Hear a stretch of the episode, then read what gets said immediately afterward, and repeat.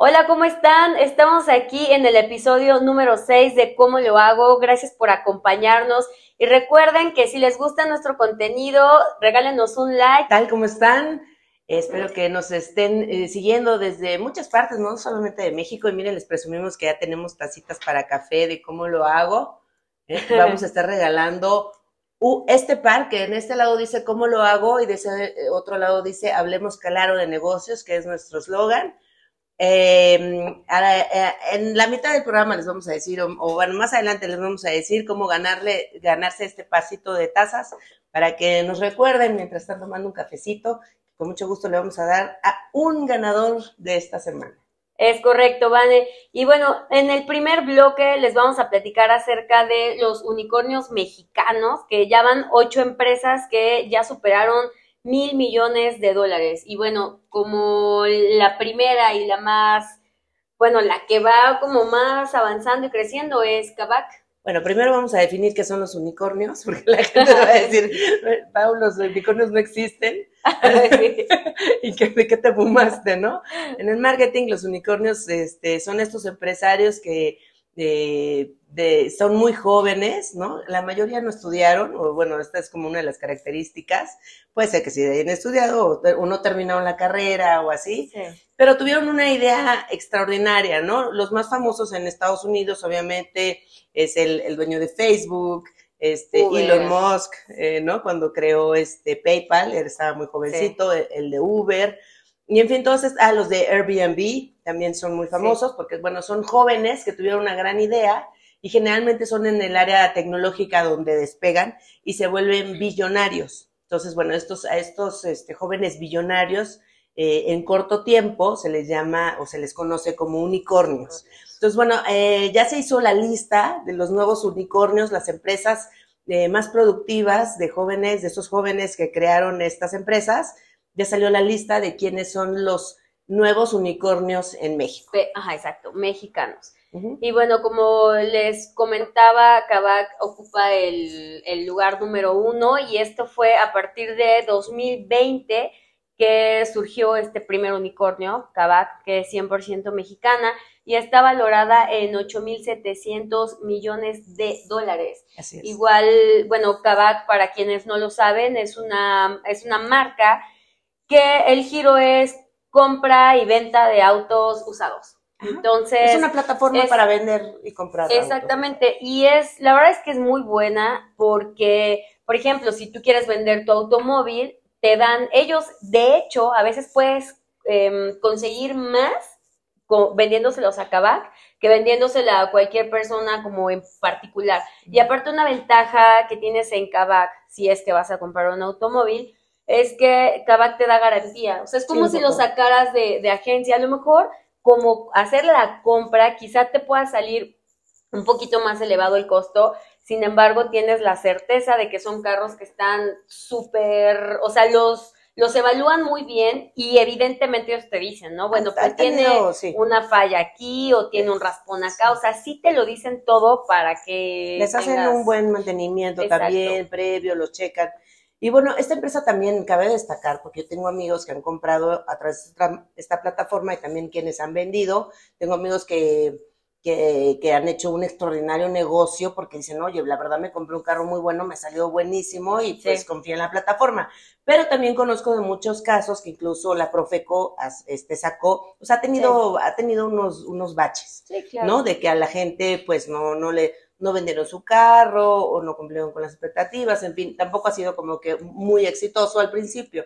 Este, pero sin embargo ya como que siento que se estabilizó, tiene una estrategia en redes sociales impresionante, a mí me sale seguidísimo, ¿no? Este, creo que sí bombardean bastante bien en Google Ads, en Facebook y en Instagram y en todas partes te salen los anuncios de Kavak. Entonces, creo que, que sí tuvieron una buena estrategia y es de las principales en, América Latina, no solamente en México.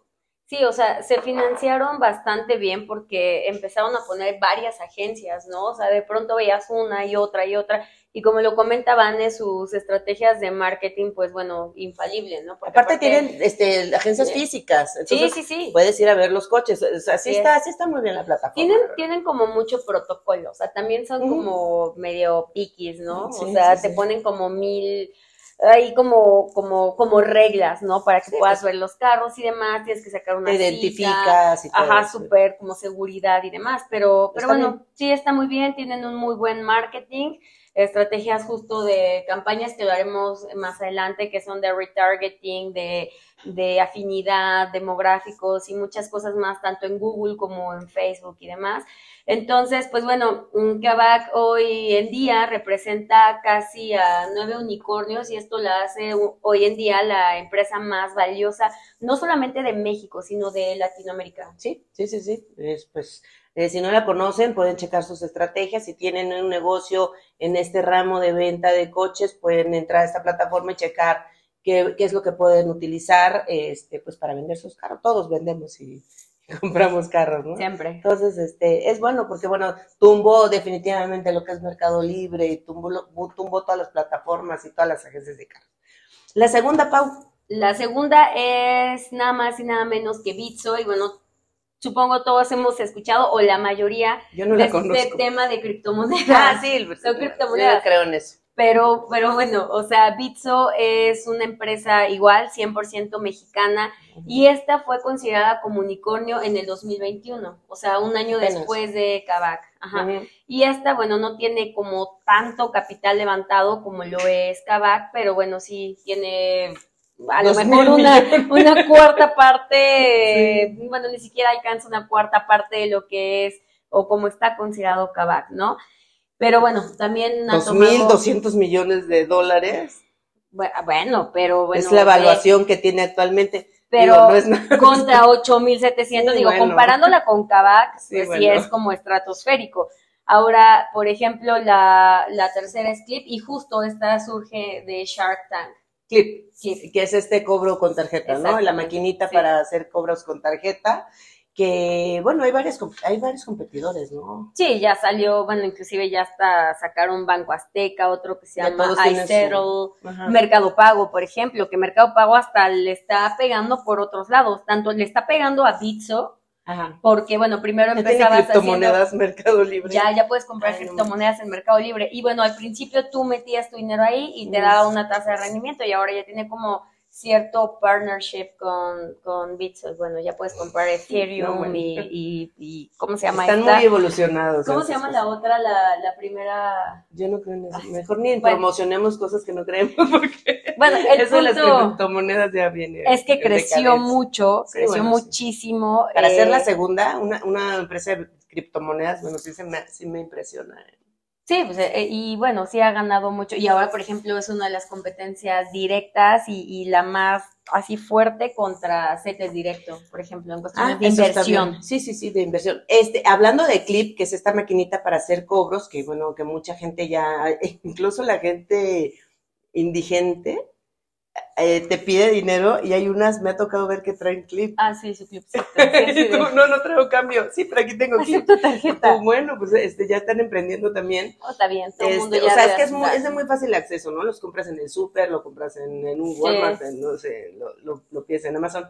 Y es una, una, forma de no perder clientes en las personas que no traen efectivo para cualquier, o que tú te puedas trasladar eh, no sé, hay mucha gente que vende por Facebook o por plataformas y pueden llevar su clip y cobrar ahí mismo en las casas, ¿no? Este, en lugar de la transferencia y todo eso. Entonces, bueno, es una, es, es, es una buena empresa y, este, bueno, pues está valuada en dos mil millones de dólares. Nada de eso. Nada de... Digo, nada, no estamos, o sea, todo es como Big Leagues, digo, por algo son consideradas los nueve unicornios. unicornios. A ver, vámonos con el siguiente. El siguiente rapidísimo es Confío, ellos te ayudan a hacer crecer tu negocio porque es una empresa de préstamos. O sea, te prestan mm, dinero. confío. Eh, exactamente. Esta también. Yo no la conocía esta, ¿eh? Pero pues si estaba lo de 1.300 no, y, pero sí hay también, de hecho, ellos también hacen mucha publicidad eh, digital, pero más que digital, han hecho mucho de medios masivos. O sea, por ejemplo, todo lo que son vallas, Ah, de estos como paradas de camiones Espectaculares. todos los billboards y demás, están súper en esa parte de puntos de- medios, ajá, como de medios tradicionales, por decirlo de Ujú, alguna manera. Y está también, de, de hecho, Bueno, porque es más al, peatonal, ¿no? Al, al, al peatón, para- al que va caminando y Sí. se encuentra esto. Ujú, Y obviamente tienen elegido sus medios estratégicamente. Y esta Sí. también se consideró unicornio em, a finales del 2021 y está evaluada en cuánto van a no, en 1300. 1300 millones. 1.300 de- millones de dólares. Ahora, eh, la quinta, será la, el quinto unicornio, es Clara. Y bueno, también está, de repente fue un super boom. Es una, últimamente, bueno, me ¿Qué es imagino que a todos les ha visto, es una tarjeta de crédito. Ah, Pero ya ahorita la, la guerra de las de los créditos, las tarjetas de crédito, o sea, hay que ya no te piden nada más que tu foto mil. para que te den. No, de verdad se la dan a todo mundo, o sea, tienes 18 años. Qué bueno ya, que sí, fue el tómate. éxito de Electra, ¿no? Y de, Sí, de- ¿cómo se CNA, llama? la tienda de ropa, también a todos los Para chavos darte les daba crédito y demás. sus créditos. De hecho, ahorita todas estas, eh, digamos, eh, fintechs, startups, son mucho más para la gente joven. Sí, sí, sí. Porque entonces no tengo, evidentemente, No tengo no sé, dinero. tengo 18 años. pero, 19 pero va dirigido a los papás porque son los que terminan Ah, claro, pagando. claro, claro. Pero bueno, también Clara, El se- estudiambre. su marketing también está bastante, bastante Rudo. bueno, muy rudo. su logo, o sea, to- la verdad a mí me parece buen marketing el de Clara y, bueno, también está está desde finales del 2021. Bueno, la sexta viene siendo Incode, eh, que está valuada en 1.250 millones igual. Igual esa fue a finales de 2021, luego No, sigue no, Nowport, No, igual, pero esa ya es de Sí. 2022, o sea, este ya estamos Esta hablando de este año. Y Story, que no sé. Bueno, Story también es otra tarjeta de crédito Ah, que está brutal, brutal. De hecho, esa sí la he visto en dar- Twitter, porque yo soy más tuitera que otra cosa, Está pero esa sí la he visto. impresionante. esa sí la he De hecho, ahorita, o sea, digo, es, esta es de este año. O sea, esta Story es de este año 2022 y es de en julio que salió. Sí, no, pero- no tiene nada. Y pero ya, ya tiene sí. mil, do- estaba, su valuación es de 1.200 1.200 millones, millones. de dólares. Y de hecho, si se fijan, en tan pocos meses, de hecho, ha, ha sido protagónica. Bueno, pero yo no sé, eh, de- habría que checar porque qué está respaldando estas tarjetas de crédito, ¿no? O sea, debe de tener una banca atrás, no sé, no sé la verdad cómo se manejen, pero digo, son plataformas, estas básicamente son plataformas, ¿no? Que Sí, sí, das- son plataformas, pero bueno, por ejemplo, en el caso de, de Clara, Story, Confío y demás, pues sí están, están ahí evaluadas y todo este rollo. Y todas son de tecnología. ¿eh? Todos Es los, todos los unicornios Son fintechs. son eh, empresas de tecnología. Entonces, bueno, eso también te da una idea de que las empresas tecnológicas siguen siendo, y yo creo que van a ser por un buen rato, eh, las mejores inversiones. También Claro. si tú inviertes en eh, dinero, pues a lo mejor irte por estas empresas que estamos diciendo que van a subir, obviamente, todavía apenas están Sus empezando, acciones. ¿no? Están, y van a arrancar sus acciones. Bueno, nos vamos a un corte y regresamos. Esto es como lo hago. Estás escuchando ¿Cómo lo hago? Con Pau y Vane. Síguenos en todas las redes sociales y YouTube en ¿Cómo lo hago PV? Continuamos. Y bueno, continuamos. Esto es Cómo lo hago, el podcast para el emprendedor, el video podcast, porque estamos también en YouTube y estamos en todas las plataformas. Estamos en Amazon Music, estamos en Apple Podcast para los usuarios de, de iOS y también estamos en Spotify. Entonces ahí nos pueden encontrar. También tenemos una página de internet que se llama Cómo lo hago PB, de nuestros nombres, de Paulina y Vanessa, cómo lo hago pb.com. Entonces ahí nos pueden escribir. Y bueno, hablando de la taza, en, el, en el segmento anterior hablábamos de que tenemos este regalito. No sé si alcanza a ver. Esta dice cómo lo hago y la otra dice el, eh, hablemos claro de negocios, que es nuestro eslogan. Vamos a regalar este par de tazas para que lo tengan ahí en su oficina, en su casa, donde gusten. Y se acuerden de nosotras. Lo único que tienen que hacer es escribir un mail a, a contacto arroba como lo hago pb.com. Nada más ponernos, este, vi, vi el episodio 6 y quiero mi casa. El primer mail que recibamos, ese mail se va para donde esté, se los mandamos por paquetería y para que las disfruten mucho y en el próximo episodio diremos quién se la ganó. Entonces lo único que tienen que hacer sencillito es mandarnos un, Un correo ya. un correo, repito, es contacto arroba como lo hago pb.com, díganos que quieren la taza que vieron en el episodio 6 y listo. Aparte va a ser épico, porque va a ser nuestro primer correo de como de giveaway. Y pues como vamos a hacer los próximos unicornios, Van y yo. Entonces van a decir, yo gané la primera taza. Vamos a estar ah, dando regalitos. eh, nos gusta que nos estén viendo, que compartan este podcast que hacemos con mucho cariño. Dos amigas mercadólogas que estamos platicando aquí de lo que vemos y lo que nos gusta.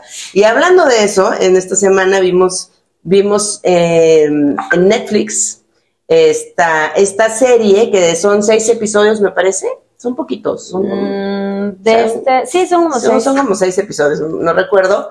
Eh, de esta serie que se llama de- es- ay, se me fue el nombre. Se llama la de Pepsi. Este, está en Netflix. Ajá, Pero se llama.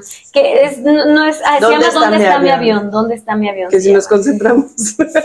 Qué oso. Es que me, me íbamos- con lo del unicornio. Íbamos a entrar con otra cosa, pero yo ya despisté aquí a, a Paulina. Pero bueno, se llama ¿Dónde, ¿Dónde está, mi avión? Pero bueno, o sea, les vamos a platicar de este. De cómo, de cómo viene, ajá, de cómo llegamos a este documental primero. Bueno, primero eh, está un podcast que, bueno, les vamos a recomendar, se llama Guerra de Negocios y, bueno, vienen de diversas marcas, de Nike versus Adidas, la guerra de las vacunas, ¿no? Ahora con COVID-19 y, bueno, Son otras como marcas- competidores, ¿no? De puros, o sea, pura competencia directa, que de hecho son marcas que sí han hecho y han demostrado directamente el famoso marketing de guerrilla, en donde ciertas cuestiones están digamos que políticamente correctas, entonces literal le puedo echar tierra al de al lado y se vale, ¿no? O sea, evidentemente hay que tener muchísimo cuidado con esto, pero el marketing de guerrilla tiene ya muchísimos años y bueno, que es una, habían es una guerra directa entre dos marcas competidoras que son este eh, a través de estrategias de marketing. ¿no? Sí, y es este competencia directa, o sea, Y, y una gran, gran, gran estrategia fue la de Pepsi en los noventas, que fue Sí. el Pepsi Challenge, ¿no? Sí, el reto pero, Pepsi. Que el cual le ganó a Coca-Cola. De hecho, le ganaron a Coca-Cola. Pero bueno, justo regresando a lo de guerra de negocios, eh, de ahí surge todo esto porque ahí cuentan la historia más allá de dónde está mi avión, que ahorita les vamos a decir un poquito de eso, porque ahorita está en tendencia en Sí. Netflix, se acaba de estrenar. Pero en esta platican toda la trayectoria, o sea, literal, desde el día cero de Coca-Cola, Cómo empezó y demás, que era lo de la, pues que tenía cocaína y demás. Era, era una medicina para el estómago. Era para el estómago. jarabe para el estómago. Por eso y- mucha gente, si te sientes mal, tómate una coca. Y porque era- realmente se empezó también. Sí, y tenía también ahí viene la historia de un, de un vino y después prohibieron, hubo, hubo reglas en el gobierno donde prohibían lo de el, el vino, que era de cola de, ay, se Y me- es, y es de los pocos productos, la Coca-Cola, que no trae la receta, que no trae los ingredientes, Ah, no. porque es ahora sí que receta secreta, ¿Cómo diría crees? La receta secreta. Pero bueno, entonces te hablan de pe a pa cómo empezaron Sí. cada una de ellas. Evidentemente Pepsi la y- pionera es Coca-Cola Sí. y ya después cuando empezaron a tener varios pro- problemas, a Pepsi se le ocurre y dice, bueno, pues yo por qué no voy a poder competir con ellos. Entonces Como refresco de cola, ¿no? Ajá. pasan muchísimas cosas, inclusive Coca tiene mucho reconocimiento durante la Segunda Guerra Mundial, porque Sí, hicieron campañas el y les mandaban a... Y, y prácticamente ellos inventaron Santa Claus. Ah, no, claro. o sea, sí. prácticamente ellos inventaron Navidad Santa Claus y la Navidad con Coca-Cola. Entonces, este personaje lo explotan y bueno, el marketing de Coca-Cola es muy de sentimientos, mientras que Pepsi atacó a Coca-Cola con, con, los, con los influencers, ¿no? Tenías desde la princesa Di, este, con Michael Jackson haciendo donaciones con, con, con, las, eh, con el posicionamiento de Pepsi. Mm, Tenías a Cindy Crawford, que fue famosísimo su, su, su anuncio. su anuncio donde sale con unos shorts La machine. En, la, en la máquina expendedora, ¿no? Y bueno, muchísima gente todavía se viste con ella como ella en Halloween con una lata de coca. Sí, Digo, de Pepsi. de Pepsi. Y este, y yo me acuerdo, iba yo a la universidad, no sé si tú ya habías nacido, iba yo a la universidad cuando llegaron los del reto Pepsi allá a la, a la donde yo estudié, y te ponían los carritos y te, y te decían que si Para era Coca o era. Pepsi para identificar, ¿Cuál te y gusta si le aten, eh, si le atinabas te, Te regalaban regalaban. el refresco.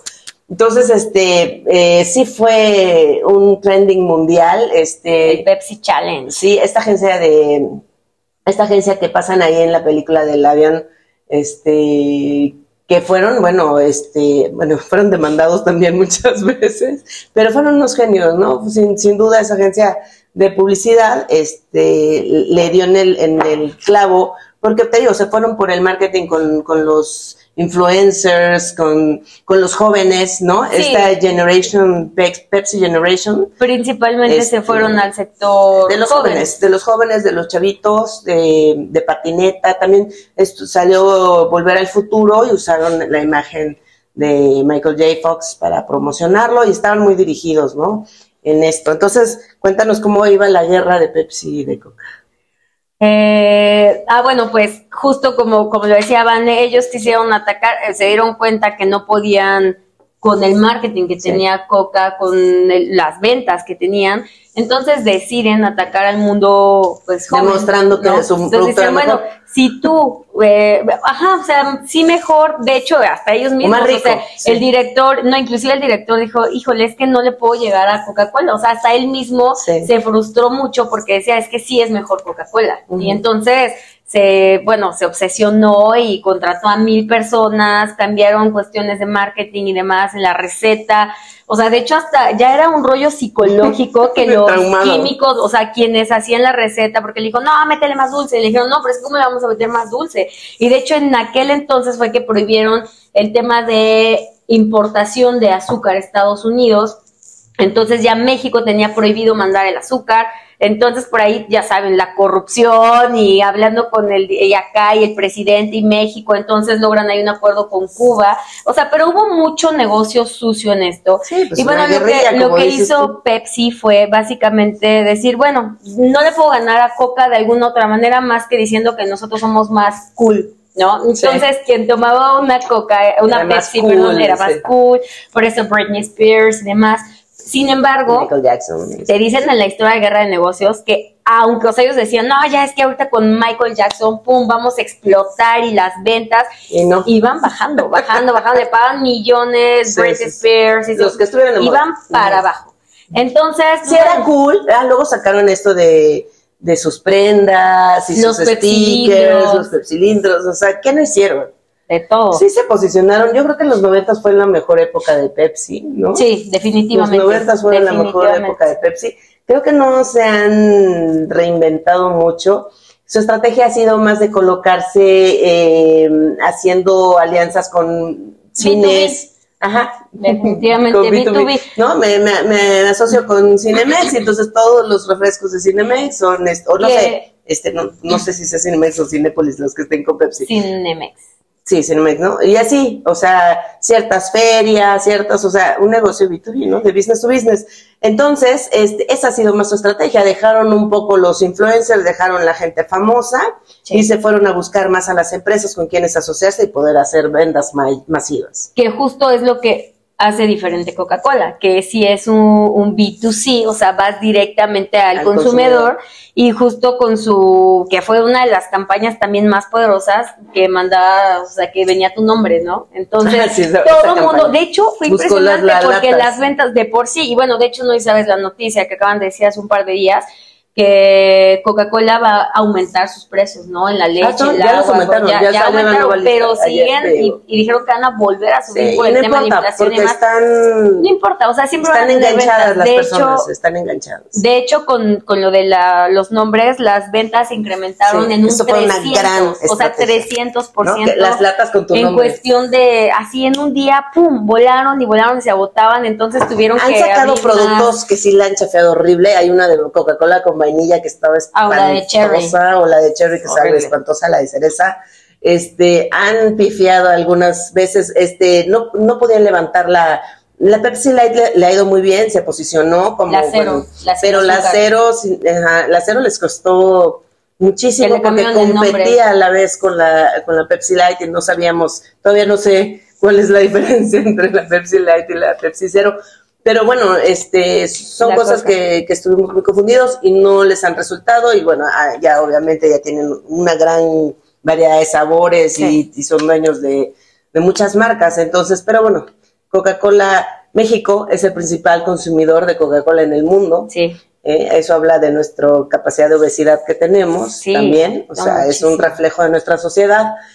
Y bueno, este, vean el, vean, eh, ya no queremos este gastar más minutos diciendo lo del, lo del reto Pepsi, pero esta, la del avión, ¿dónde está mi avión? Este, que es, es la historia de este Pepsi Challenge, donde anuncian, ha- hacen un catálogo y anuncian que por eh, los puntos Pepsi, con los, con las calcomanías, millones de puntos. Que, que las, las recortabas de las etiquetas te decían, ah, pues si tienes este 100 puntos Pepsi, puedes comprarte unos lentes, te los cambian por unos lentes o te los cambian por una chamarra, o- y era todo un catálogo de ropas y prenda para, para ponerte, porque se supone que eras cool.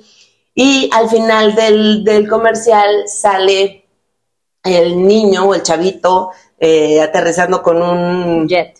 Con un jet que era cuál, el Harry, no sé qué, un jet del, del militar. De los militares. Entonces, este, y que decía de broma que con 7 millones de puntos te lo ganabas, ¿no? Entonces, este chavi, un- uno de los consumidores, bueno, pues se le ocurre realmente conseguir los 7 millones de Se puntos obsesiona. y pide, ajá, entonces se van a una guerra legal y está muy buena, está muy buena. No les vamos a decir en qué termina, pero véanla, está entretenida. Y ahí, sobre todo, entrevistan a estas grandes mentes publicitarias, cómo crearon las campañas, este, cómo, cómo salieron de, de los problemas en ciertos momentos, cómo pierden unos casos pero ganan otros y cómo se les van ocurriendo estas ideas para hacer promociones, ¿no? Entonces, por eso es la importancia de esta serie, este, les va a servir, les va a servir para abrir un poquito más su mente como emprendedor. Y bueno, yo creo que ya no nos vamos a ir a un tercer bloque porque ya nos comimos el programa, pero este, pues nos vemos la próxima semana, ¿no? Perfecto. En el próximo sí. episodio. Nos vemos en el próximo episodio. Recuerden seguirnos en redes sociales. Estamos como arroba como lo hago pb. Y si les gustó este episodio, regálenos un like y compartan.